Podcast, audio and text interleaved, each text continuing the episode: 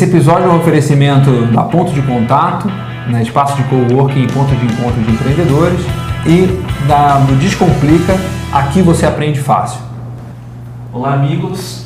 Esse é o Man da Arena, um vídeo podcast sobre empreendedorismo e cultura digital. Eu sou o Léo Cuba. Eu sou Miguel Cavalcante e estamos aqui na Ponto de Contato com nosso amigo aí de longa data, Júlio Daio Borges. Prazer estar com você, obrigado pelo Prazer é meu, eu sou fã do Man the Arena, como vocês aí que estão assistindo e conheço desde as eras dos primórdios, lembro deles combinando na rua de gravar os primeiros programas, acompanho o crescimento, estou é, sempre repassando, acho muito legal, admiro muito e parabéns pelos upgrades desse ano de 2011 que estão muito legais. E quem é o Júlio, né? O que é o digestivo cultural e como chegou o veículo até então, o Digestivo é uma. A gente começou como uma revista eletrônica, né? Eu fiz, na verdade, engenharia na Poli, onde eu conheci o Léo. A gente era colega de engenharia elétrica. É, sempre gostei de tecnologia, então fui fazer engenharia de computação, mas ao mesmo tempo descobri uma vocação para escrita na época do vestibular. Eu fui no, redação nota 10 da FUVEST e fui levando as duas coisas em paralelo. Descobri a internet em 95 e quando me formei, escrevi um texto criticando a Poli, as coisas que eu não concordava, que ficou famoso, que chama a Poli como ela é. E acabou indo parar na Folha de São Paulo. Luiz Nassif reproduziu um trecho na época, não conhecia nenhum jornalista, nada.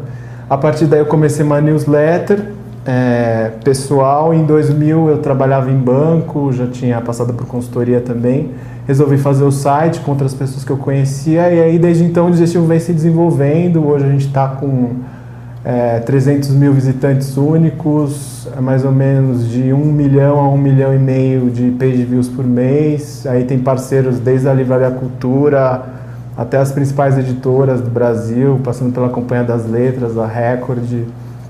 Enfim, a gente fez várias coisas, faz evento, também já fez revista, é uma história longa, 10 anos já. O Júlio, e você tem mais de 10 anos de, de internet, tendo uma empresa, tendo um site, né, é, trabalhando na internet. O que, que mudou assim desses 10 anos? Que, qual a diferença de um veículo, um veículo de 2000 na internet e um veículo de 2011 na internet? É, tá mudou tá bastante, é uma pergunta bem ampla. Assim, eu acho que o que principalmente eu vejo é que antigamente, nessa época, na internet a gente fala antigamente, antigamente 10 é anos atrás.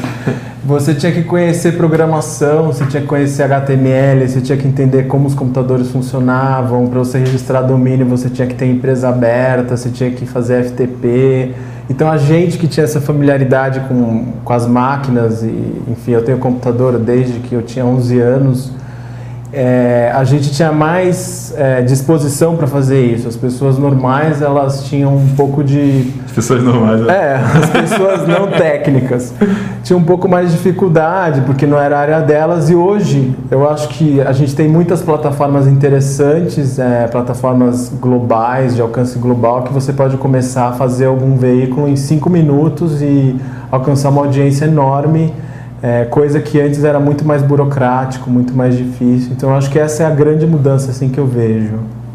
Então o diferencial hoje é muito mais um produto barra conteúdo, né? Do é. que é o conteúdo aparece mais, é, você consegue fa é, falar logo o que você tem a dizer é, em menos tempo, gastando menos. Antes você perdia muito tempo com a parte técnica, apesar de que eu acho que a parte técnica ainda faz diferença. Eu acho que eu não sei se essa diferença vai sumir algum dia, mas por exemplo, você saber como o Google funciona, como é que ele indexa a página, enfim, tudo isso você conhecendo como os computadores funcionam facilita, porque você entende como é que os algoritmos são feitos e isso sempre vai ser um diferencial é, diante de quem não entende, né? Agora a gente falou sobre esse diferencial é, da barreira técnica, né? E de modelo de negócio, quer dizer, dos primórdios da internet até agora, né? Veículo, porque você também é, tem um veículo, né? É, o AgriPoint. É, ainda é baseado em vender banner? Não, é, mudou muito, né? Na verdade, assim, é, quando a gente começou, eu comecei por idealismo, eu queria fazer isso, eu estava na contramão do mundo corporativo, trabalhava de gravata, terno, queria fazer uma coisa que eu gostava, é, realizar uma vocação, então eu não pensava muito nisso naquela época, né? Mas assim, a internet, ela na verdade, ela era muito pequena, se a gente for pensar, né? Então, por exemplo, o KD, que foi vendido para o Yahoo, que era o Yahoo brasileiro, tinha 30 mil visitantes únicos por mês. E foi vendido por milhões. Hoje, 30 mil, sabe? Tem blogs que tem 30 mil, muito mais que isso até. Então, é, eu acho que a grande diferença foi o Web 2.0, em 2005, mais ou menos, que trouxe muito mais gente através da banda larga, através aqui no Brasil da inclusão digital, do barateamento dos computadores, que realmente gerou uma massa crítica na internet, que antes você não tinha. Uma audiência. É, então você hoje tem audiência de televisão na internet, que era uma coisa que não tinha. Então, assim, os grandes anunciantes, eles era muito pequeno, assim, é, as verbas, é, sempre a internet vem crescendo, agora já se fala em quase, acho que é 8,5%, quase 10%, né, da verba publicitária brasileira ainda é lento, mas assim, antes era, na verdade, quem estava acostumado com televisão não via resultado na internet. Então, assim, era muito mais um modelo de patrocínio, né? Era um modelo de você é, conseguir alguma coisa num nível mais institucional, não era uma coisa de você mostrar números, porque não existia mesmo. Era você falar, olha, meu site é importante porque tem essa referência, porque saiu nessa revista, porque essas pessoas escrevem. Então você conquistava nessa base. Então hoje é muito mais, você consegue mostrar mais resultado, as pessoas sentem o resultado. Por outro lado, tem que ter resultado. É, Tem hoje é. Você tem mais- muito mais site também, muito É. mais né, fragmentação, mas também tem muito mais audiência. É, É. Como é que você compara? É melhor ou pior hoje? Olha, para quem vai começar é pior, eu acho. Ah. Mas para quem já está consolidado é melhor, É. porque você tem uma inércia grande. Para quem vai entrar, vai ter que vencer uma barreira maior, né? Antes você tinha poucas pessoas. Sei lá, quando a gente começou, a gente não conhecia nenhum site que fazia o que a gente fazia. Hoje tem vários, né? E assim, tem vários que vieram eh, no nosso modelo e tal. Então, assim, você sabe que já tem alguém fazendo. É muito difícil você quebrar uma, um paradigma na web. O que eu acho é que o que está acontecendo hoje, que a gente até pode entrar nesse assunto, é que o que estava acontecendo na web há 10 anos atrás está acontecendo agora nos dispositivos móveis. Então, assim, você tem menos gente nos dispositivos móveis, celular, iPad, é, Kindle. E eu acho que vai, é uma história que tende a ser mais ou menos parecida. Repetir, né? É. Então eu acho que assim, se você É. quiser saber como era, você pega esses dispositivos, você vai ver que tem bem menos gente fazendo coisa e a web ela praticamente ela foi dominada, né? Assim, é um território que ou, é, todo mundo tá. Antes você não tinha, tinha gente que não tava na internet. Era é uma coisa que parece estranha hoje, mas que acontecia naquela época. É, Esse negócio de, de, de celular e de mobile, um negócio interessante é que você vê o discurso do setor de mobile falando, né, tipo, ah, de crescimento, de número, de não sei o quê, é exatamente igual à internet 10 anos atrás. É. Né? É, é é muito, é muito parecido, assim, toda... Ao mesmo tempo, né? você vê alguns players do mercado se consolidando já e criando uma massa aí de para dominar grandes níveis de mercado aí, né?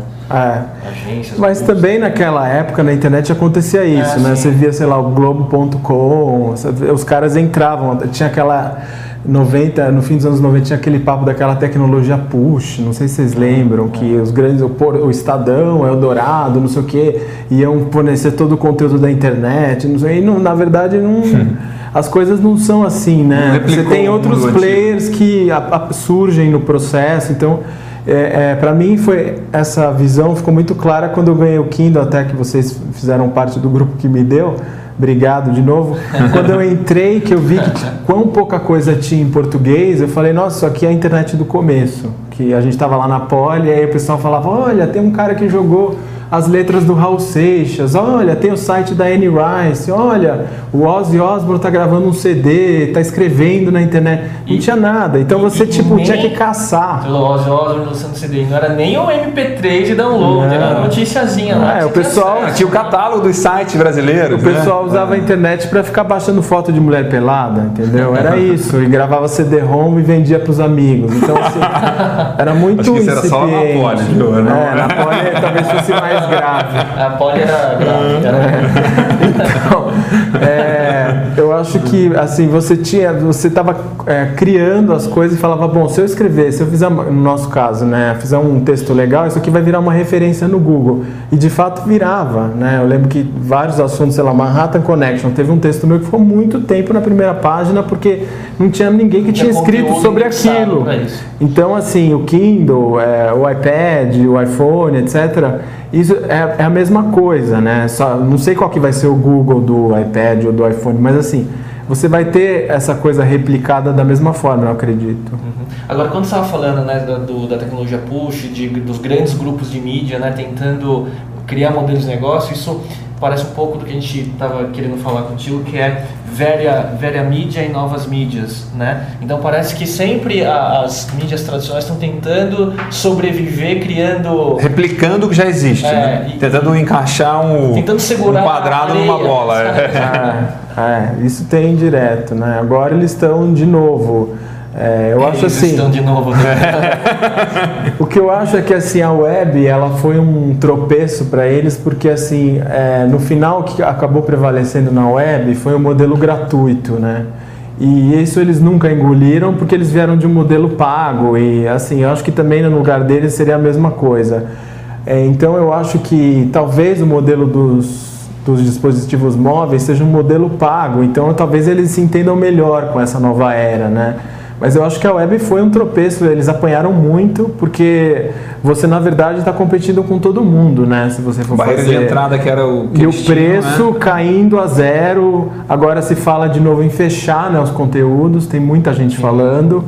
E eu acho que na web nunca vai funcionar isso. Mas enfim, eles querem fechar de novo, eles fecham. Eles fecharam em 2000 e pouco, porque estourou a bolha e todo mundo saiu. Falou: ah, não, vamos sair disso aí, deu errado, vamos tirar todos os investimentos, fechar tudo, fecha o conteúdo, o cara que assina paga ou não e só esse cara vai ler. Aí desenvolveu tudo, né? O Wikipedia desenvolveu, o meu próprio site desenvolveu, porque não tinha ninguém, era um deserto.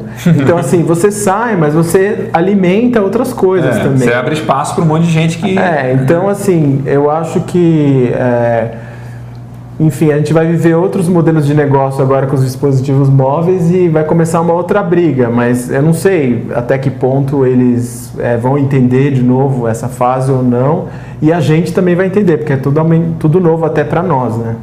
E você falando de dispositivo móvel, né, estava falando assim, aí você cai nesse outro embate que é editoras versus Kindle, por exemplo, né? modelos dispositivos móveis de publicação de e-books, é. né? É, que eu, eu, eu, assim, particularmente, acho que a gente vai ter uma disputa bem parecida com o que foi os impressos com a, com a web.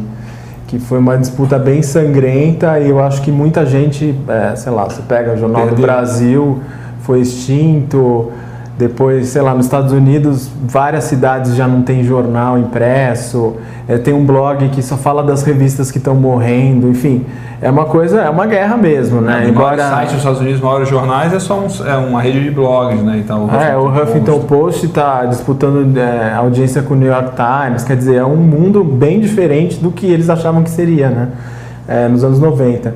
Então eu acho que as editoras, é, eu vejo muito parecido o comportamento, embora eu tenha muitos parceiros é, dessa área editorial. No modelo é, antigo. É, que eu respeito, admiro, tudo, mas eu acho que tem um pouco essa postura assim, ah, é, o Kindle não vai virar, vamos fazer o nosso próprio Kindle, é, não vamos conversar com a Amazon, que foi o que eles fizeram, né? Eles chegaram, como eles se negociaram com o Google anteriormente, aquela história de, do Google Books, e como o Google foi esperto e negociou com cada um, ele conseguiu levar todo mundo na conversa, né? E, e criou aquela história lá de você colocar os livros para serem buscados na internet e tal. E as editoras não gostaram, as editoras brasileiras, elas se sentiram meio ludibriadas. Então, quando veio a Amazon, elas se juntaram em bloco e falaram: olha, a gente não vai negociar é, esse contrato do Kindle, a gente não aceita. Então, elas não estão no Kindle agora. Mas aí você fica pensando, mas qual o modelo que seria melhor que o Kindle? Né? Existe um modelo melhor?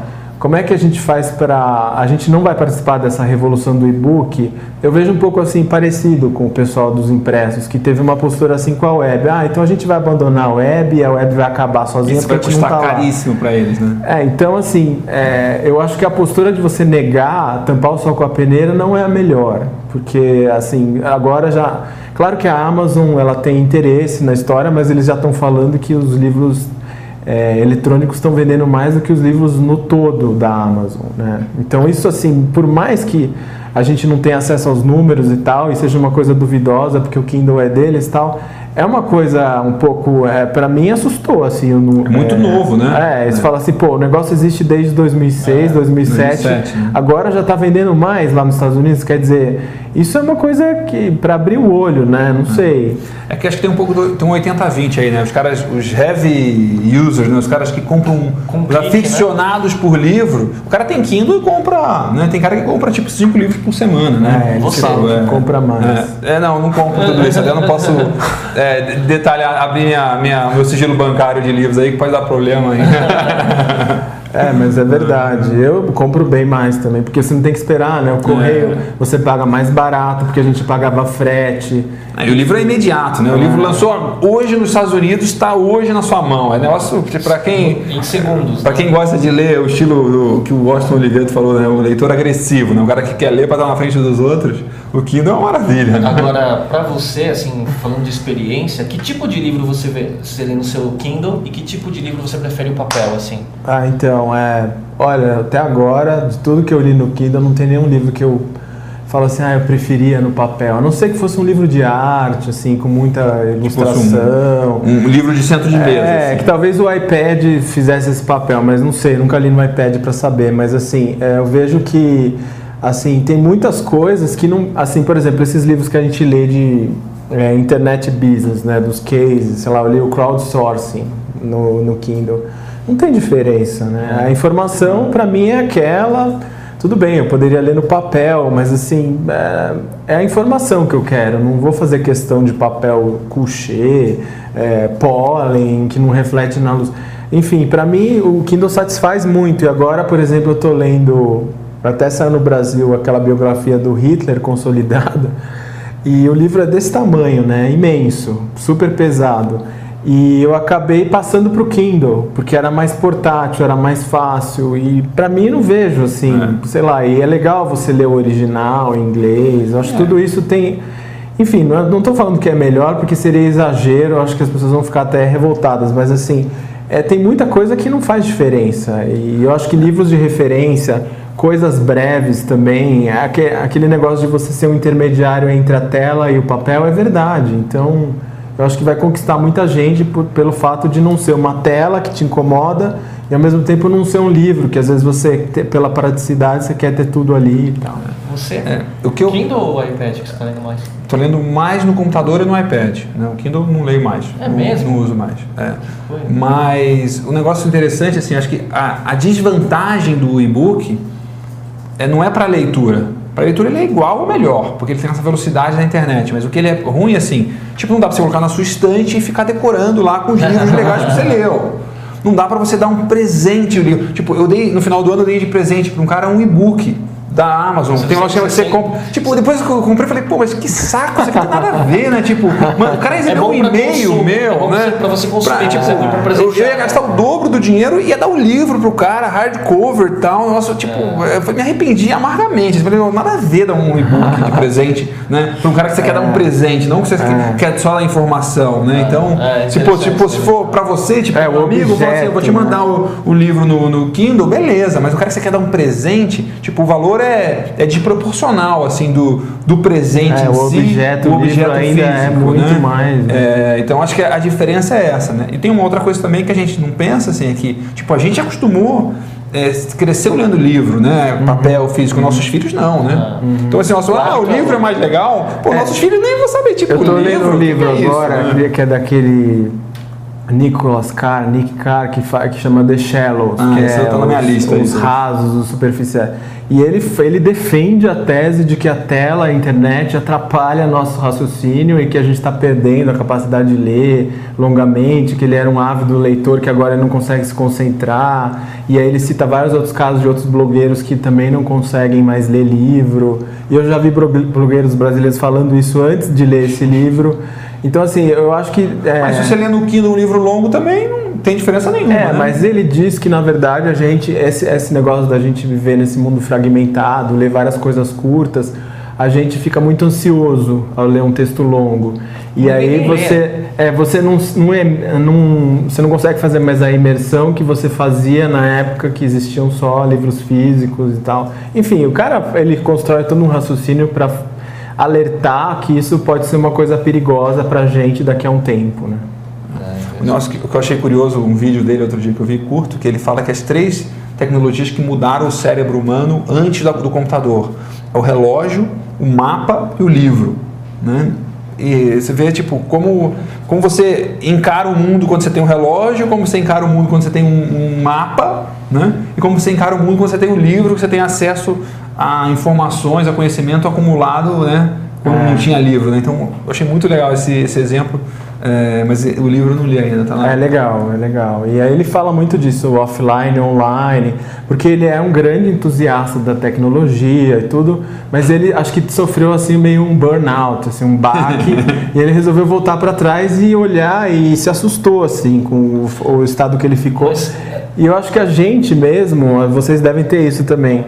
É, você sente falta de, de sair um pouco, né? E desconectar às vezes e olhar e ler um livro de papel, sei lá. É. Enfim, acho que isso não tem solução. Eu, eu, eu li um, Dieta de informação. É, eu li um post ontem, que eu achei muito legal. O cara falou assim: ó, no meu escritório eu tenho duas cadeiras uma cadeira de digitação que eu fico no computador e tal. Eu tenho uma outra cadeira que é uma poltrona que não dá para eu não uso computador, não uso iPhone, não uso nada, caderno ou livro. Ah, e aí tipo, o cara tem tipo, eu tenho as minhas melhores ideias, é o lugar que eu vou para esfriar, tipo, dar uma esfriada, né? Tipo, falar, e eu achei assim, que faz muito sentido isso você ter lugares, ou então você usar caneta e usar papel, ou você falar, vou fazer um, um plano aqui, você começa a rabiscar. Tipo, eu uso muito assim, antes de escrever artigo, eu sempre rabisco antes o artigo e depois. Mind map, né? É, mind map, rascunho e tal. Agora, é, mas tem, tem coisa até mais bizarra nessa linha. Tem um post do Paul Graham, não sei se vocês lembram, que ele fala assim que ele tem na, no home office dele, ele tem duas mesas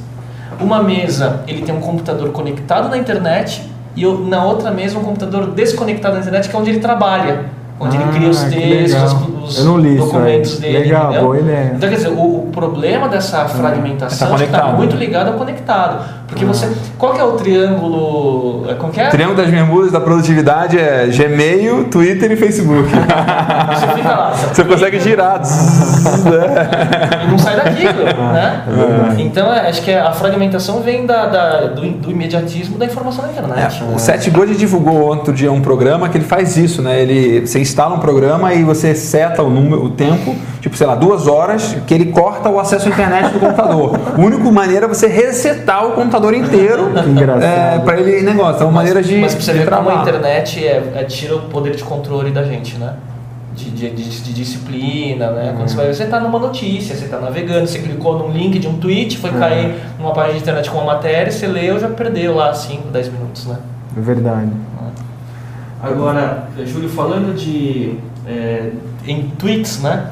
Um, voltando para o digestivo, um case de sucesso e uma, um case não bem sucedido na plataforma? Então, é, o que eu cito sempre é o fato de a gente ter começado de uma maneira meio despretensiosa, era eu, mais um grupo de amigos, amigos de amigos.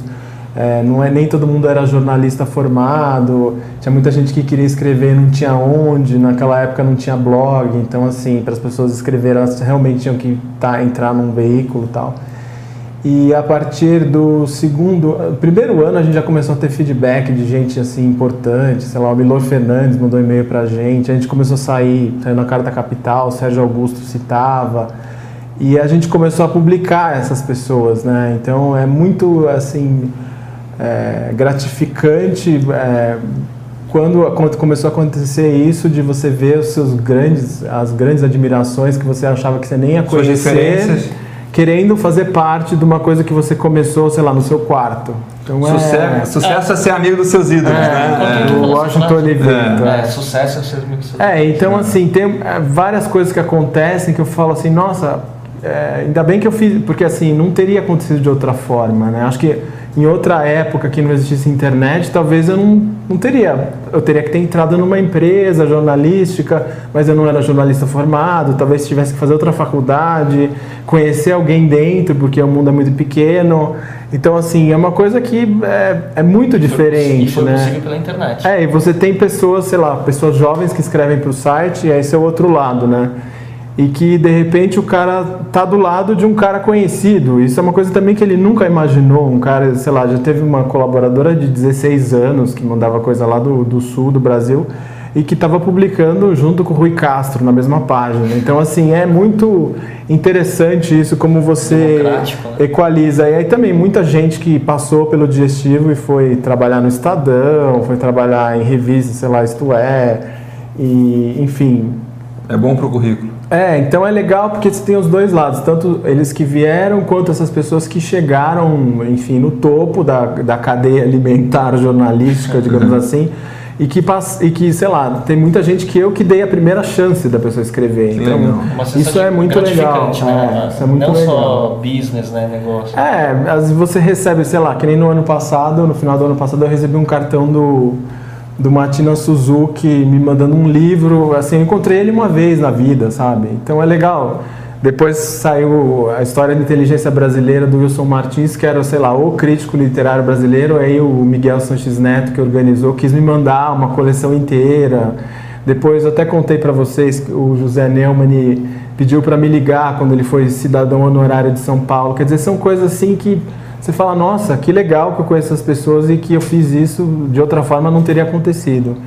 É, quanto a um fracasso, uma coisa que não deu tão certo, é, que eu poderia contar, foi a nossa tentativa, a partir do terceiro ano, de fazer uma revista impressa. Que assim, como era aquela fase que a internet era muito pequena e você não tinha massa crítica, era muito difícil de trazer os anunciantes para o site, porque ele era muito pequeno comparado com qualquer outra coisa, né? É, fora da internet. Então a gente é, teve a ideia de fazer uma coisa impressa, porque a gente já tinha muita credibilidade. Eu cheguei até a convidar é, todos esses caras que eu já conhecia, que já conheciam o digestivo, e eles toparam fazer.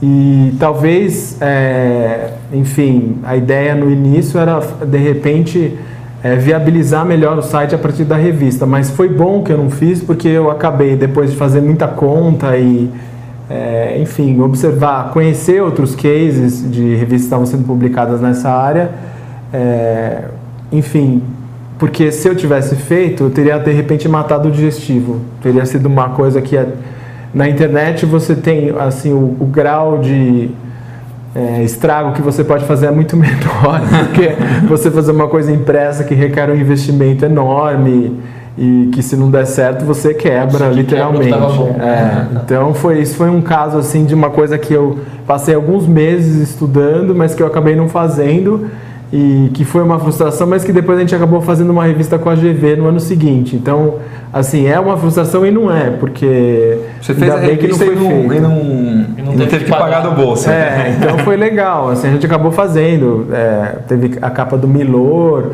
aí sei lá, o Daniel Pires escreveu, o Sérgio Augusto escreveu. Enfim, todos esses caras que a gente queria chamar, eles acabaram participando do mesmo jeito e foi legal porque tinha o endosso da GV. É, então associou uma marca bacana. É, e eu acabei depois virando colunista da revista e comecei a escrever sobre internet business também. Então foi uma grande experiência assim que partiu de um fracasso entre aspas que é, ensinou bastante. Ô Júlio, uma dúvida, assim, uma pergunta, uma curiosidade nossa é por que, que tem tão poucos empreendedores na área de cultura? Assim? O que, que você acha que. É, eu acho que porque na verdade é, tem muito artista, né, fazendo, tendo iniciativa e a arte é uma coisa que historicamente, ou pelo menos existe essa ideia de que o artista não deve mexer com dinheiro, não deve se, é, sei lá, deve se permanecer puro. Então assim não tem muita malícia de números também. Geralmente a pessoa que vai fazer alguma coisa de arte ela odeia matemática. Então acho que não tem também essa questão de organização. As pessoas que vão trabalhar com isso, elas não querem justamente limitação de tempo, elas querem trabalhar de uma outra forma. Então acho que tem muito isso. Assim, eu, na verdade, apesar de gostar de cultura, de arte e tal, eu gostava de organizar. Então, assim, eu fui organizando meio que naturalmente, mas eu acho que não é. É uma questão de perfil mesmo. Eu acho que é, as pessoas acabam chamando alguém de administração para colocar ordem na casa e se sentem mais seguras, assim, se tem alguém por trás, e preferem não aprender porque acham que vai, enfim, prejudicar a própria criatividade. É, esse é um tema legal que a gente até quer trazer aqui no Mendes é. pessoas com outros backgrounds que têm negócio, têm existem, iniciativas, é, aí, tem mas coisas existem bacanas. pessoas com, como você sempre tem um perfil analítico, até pelo seu background, engenharia e tal, e o lado humano é, barra criativo, é. artístico. É, porque assim, eu reconheço que é uma coisa difícil de conciliar, porque hum, você, por exemplo, quando eu vou escrever, eu não quero o horário. É. É. Né? Você quer, vocês também, vocês escrevem, vocês sabem como é. Você, você, quer que a coisa flua, você não quer falar assim, bom, eu tenho que ir embora daqui a meia hora. Você já nem começa, né? Você nem não sabe, consegue. Nem, nem é aquela história do Christian lá, divide em tarefa, não sei o quê. Não, é, pra mim não dá certo, cara. É uma tarefa de 15 minutos de escrever, não vou nem começar, porque é. não vou entrar. Eu não vou entrar no clima. Flow, né? né? Até você entrar, você tem que ler alguma coisa, ir para um lugar, assim, que você tenha um horizonte para olhar. Não sei, para mim é assim, eu, num lugar que eu não trabalho com relógio, com cronômetro. Então, assim, eu, eu reconheço que é difícil, que nem todo mundo tem que ter esses dois lados. Então, eu acho que essa é a questão básica. E, Júlio, qual o livro de negócio de 2010 que você leu que você recomenda? Então, eu li, assim, eu, quando vocês fizeram essa pergunta na pauta, eu fiquei pensando e eu li vários livros, que eu vou citar alguns. Eu não tem o livro, assim, acho que no ano passado eu li um monte de coisa interessante, mas um deles foi o livro do Rubini sobre as crises, que não é, na verdade, um livro sobre empreendedorismo, mas fala muito sobre o ambiente de negócio, por que, que as crises acontecem, e obviamente focando mais na crise de 2008 que ele previu, né? Depois, um outro livro que eu gostei mas muito... Mas é verdade que ele está prevendo há 10 anos essa crise de 2008, né? Sempre tem alguém que previu, né? Mas aí quem acertou é outra história. É. Então, aí depois tem um outro livro que eu gostei muito, que é o Iconoclasta, de um cara que chama Gregory Burns, que é um livro é, que obviamente é, é, faz menção ao Steve Jobs da Apple, que na verdade ele, ele mostra como é que essas pessoas que criam coisas novas elas enxergam um mundo diferente e elas têm uma coisa diferente, é, desde o cérebro, a maneira de associar ideias, até uma questão assim de não ter medo de fazer coisas diferentes, de não ter medo de ser censurado. Então é bem interessante assim. Ele, Legal, ele fala do Steve Jobs como um cara que era rebelde e que ao mesmo tempo se tornou um ícone, né? Que ele era contra a IBM, o computador pessoal, contra o mainframe, não sei o quê. Aí de repente ele mesmo virou um, um ídolo. Então é interessante assim. Ele era o contra e aí virou. É, ele, virou, virou, Se alguém quer ser contra, tem que ser contra ele. Ele agora, era o né? underground e virou o mainstream, é. entendeu? Quer dizer, uma coisa é um case muito interessante. E depois é, tem outros livros que eu li que não são. É, o crowdsourcing também eu citaria que é um livro legal, que fala desses negócios de é, terceirizar para a multidão, que é uma coisa até que não se fala tanto hoje, mas que se falava bastante há um tempo atrás. Depois tem uns livros de design que eu li, que é um do Paul Rand, que eu recomendo muito. É, entrevistas dele, que é o cara que criou o design da IBM e trabalhou para o Steve Jobs para criar o design da Next na época, a empresa dele que não deu certo. Depois tem um outro que eu li de arte, que é a história da curadoria, que fala muito de empreendedorismo cultural, que fala dos caras que montam a exposição, como que eles pensam, a relação deles com os artistas. E um outro livro de design que eu citaria que é o Linguagem das Coisas, que é, é falando como que a gente, enfim, é fascinado pelos objetos, como é que um iPhone foi criado, de onde vem o design, quer dizer, tudo tem uma história, tem um... Não, Legal, não é design é. thinking em inglês. Não sei. Enfim. Design of Things. É, tá Mas é bem legal. Eu recomendaria esses que tem, acho que a ver assim com o tema. E 2011, o que, que vem para o digestivo? Então, a gente vai fazendo finalmente a mudança de layout, tem muita gente pedindo. É porque, assim, na verdade, eu, eu demorei para chegar. Você no... vai mudar antes do Craigslist. É, para chegar no que eu acho, acho que deveria ser. Porque, assim, acho que antes de você mudar, você tem que saber para onde você está indo, né? Que é uma coisa que é, se não tiver claro, você começa a mexer e você não chega em forma nenhuma. Isso é muito perigoso, aliás.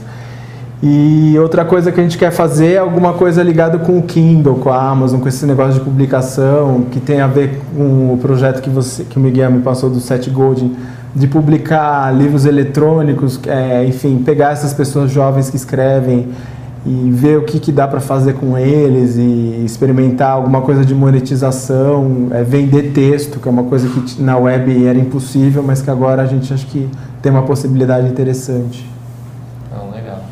E o Júlio trouxe uns brindes.